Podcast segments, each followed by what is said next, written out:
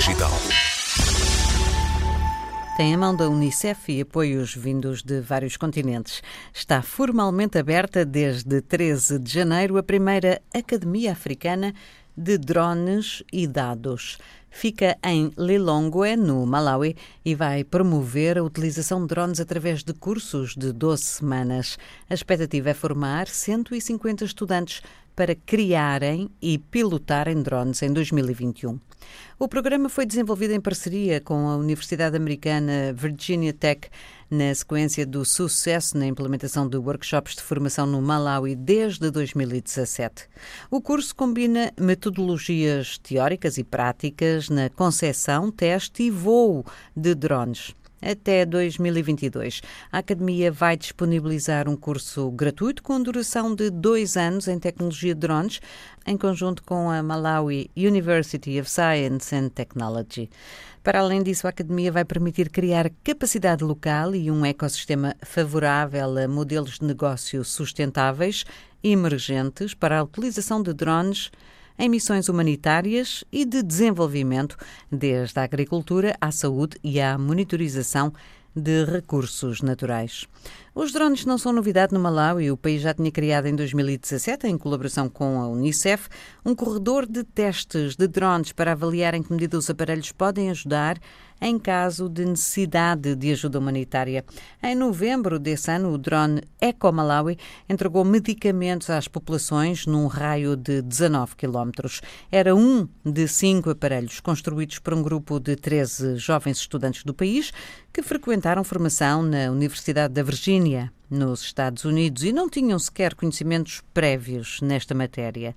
A própria Unicef já tinha usado no ano anterior vários drones para entregar vacinas, antibióticos e antimaláricos a clínicas remotas de difícil acesso.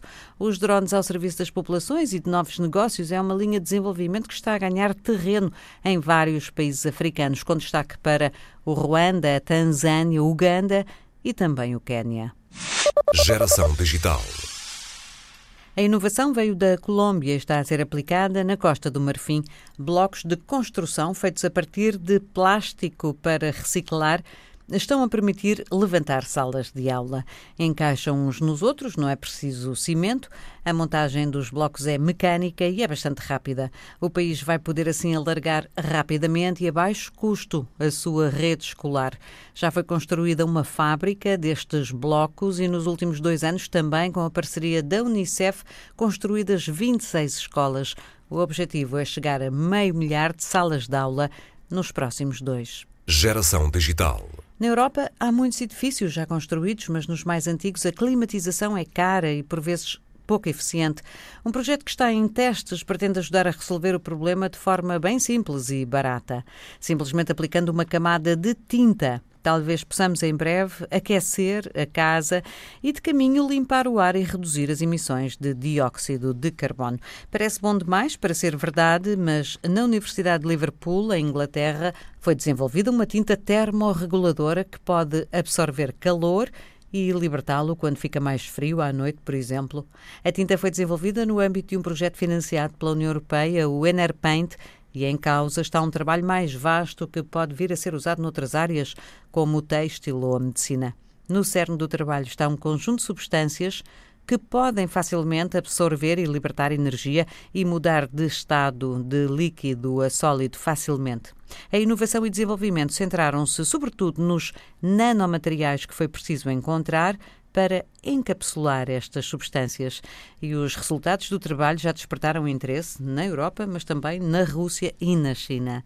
Outra tinta desenvolvida, entretanto, contém também nanopartículas, mas o que estas fazem é purificar o ar. No ano passado, um grande mural foi pintado por 21 artistas em Roma com estas tintas.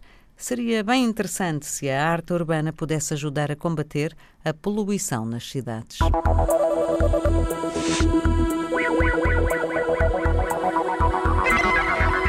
Geração Digital.